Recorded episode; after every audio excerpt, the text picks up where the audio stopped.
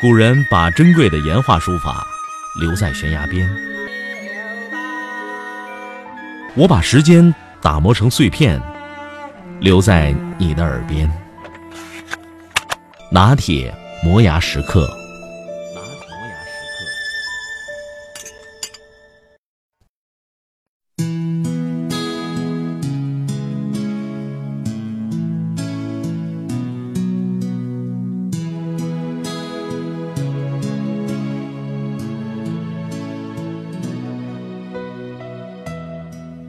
我认识一位文艺界的腕儿，他在场的时候，大家都不敢说话，好像生怕自己的观点不成熟，贻笑大方，露了怯。可是他又是和善的人，通常自己不先发言，觉得先提了话题，那就定了调子，别人就会不得不跟着走。所以呢，有他在的场合，基本冷场。我也认识一位德高望重的教授，他总是喜欢发言。几天前，他来北京开会，组织了一场小聚。那哪是吃饭呢？简直就是一场班级研讨会。他先发言，承前启后，继往开来，从入学时候的枝梢末节讲到如今的行业境遇。我们就跟小学生似的，拿着筷子盯着他，点头称是，偶尔呢放下筷子附和。你的思路从来都是跟着他走，所以有他在的场合，大家已经懒得动脑子了。还有我老爸，他既不是不发言那类，也不是先发言那类，而是呢第三种情况。无论他什么时候开口，都是这件事的定论。一件事情大家争执不下或者有疑问，他一开口，那这件事儿一般就办完了，因为肯定是他说了算。定好第二天出去玩，老爸会安排好几点出发，路线怎么走，玩到几点比较合适。第二天呢，你肯定得照此执行。虽然你觉得玩本来就是件轻松的事儿，不需要像开会一样那样古板，但是没有一个人敢抗议。所以有他在的场合，从来都是一边倒。这就是我身边的三类优势个人，以及他们在场时候的三种状态：冷场、依附心理、一边倒。如果说他们优势，是因为在某个群体当中，他们总是有意无意的成了一种隐形的压力，别人通常会迫于某种形式改变自己的行为模式。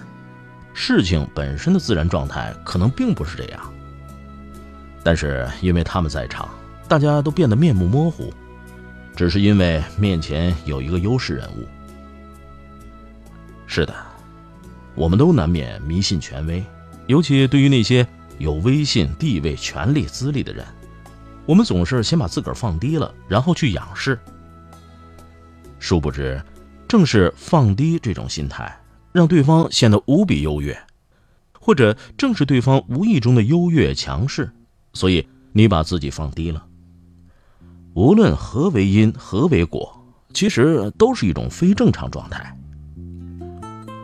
我知道，那位大腕儿也有自己的苦恼。他很想和年轻人打成一片，不顾及什么权力地位。我还知道，那位侃侃而谈的教授，如今的水平已经不再让人仰望。大家也愿意说说自己的观点。我也知道，我老爸他其实很孤单，即使我们都听他的，但是从来不向他暴露自己的真实想法。我印象当中有一次参加心理学的培训，与一位女士同在一个小组。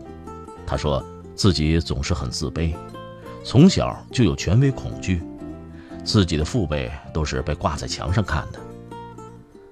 他是如此平和的一个人，说话就跟聊天一样。你发言的时候，他就特别认真的听，有不同观点，你可以娓娓道来。活动快结束的时候，我们才知道，他是业内一位响当当的人物，我几乎有点汗颜。为自己那些粗浅幼稚的言论，如果在这之前知道有这么一位优势人物在场，我肯定会有所控制，因为被别人笼罩过，所以他知道隐藏自己的光环。